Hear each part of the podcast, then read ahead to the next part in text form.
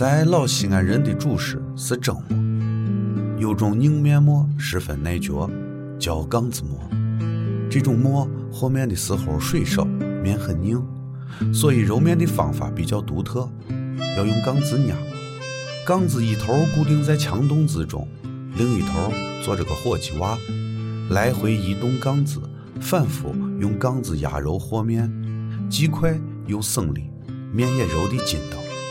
路过的外地人总觉得好奇，常常驻足观看。